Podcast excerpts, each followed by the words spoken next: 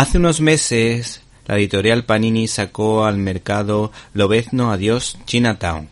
Este personaje, miembro de la Patrulla X, es uno de los más queridos y de los que más peso tiene dentro del universo Marvel por su capacidad de sacrificio, su poder regenerativo y por las aristas de su personalidad.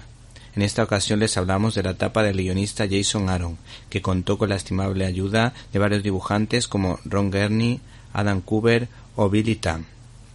Este guionista introduce al personaje en una Chinatown que recuerda al inicio de Indiana Jones y el Templo Maldito, e incluso aparece un chavalín, un compañero de aventura que guarda un extraordinario parecido con Tapón, aunque se llama Yuenji.